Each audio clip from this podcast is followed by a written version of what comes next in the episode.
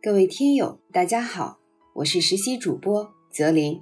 今天的热点来自毛建国的文章：推动群众少跑腿，有想法还得有办法。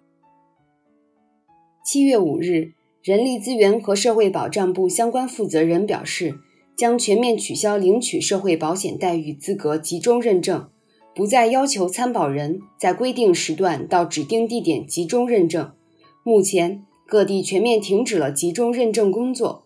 人力资源社会保障部副部长尤军表示，通过预认证于无形，要真正做到让数据多跑路，让群众少跑腿。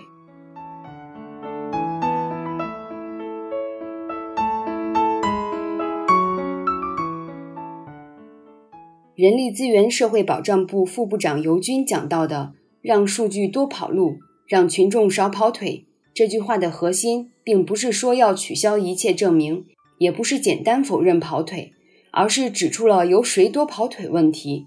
所谓欲认证于无形，也不是不要认证，而是让认证无形化，不再让群众一次次跑腿。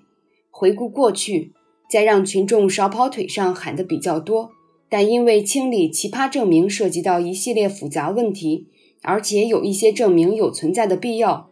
这也加大了清理难度，在这样的背景下，才导致了一些遗憾的发生。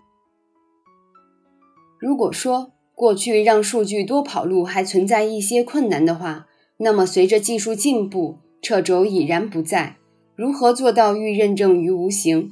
相关负责人提出了三项措施：一是全面开展信息化比对认证服务，各地构建以信息化比对为主。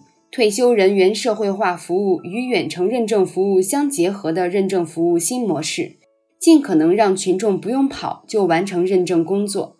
二是通过服务方式开展信息核实，充分运用全民参保、异地就医、联网监测等数据资源，按月开展数据比对，通过加强大数据分析和应用，核实参保人员领取社会保险待遇资格。三是。积极推行异地居住人员远程自助认证，大力推广基于互联网的生物特征识别认证、手机 App 远程认证等服务渠道，使服务对象就地即可完成认证。这三项措施都是有技术前提的，正是得益于互联网技术的发展，使其具备了可能。这也提醒我们，行政部门树立互联网思维的一个重要方向，就是积极采取互联网技术。更好的服务人民群众，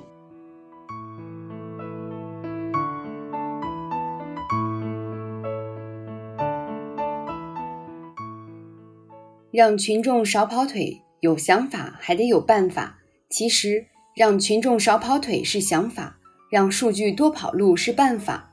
数据真正动起来了，也就能预认证于无形，从根本上减少，甚至不再需要跑腿。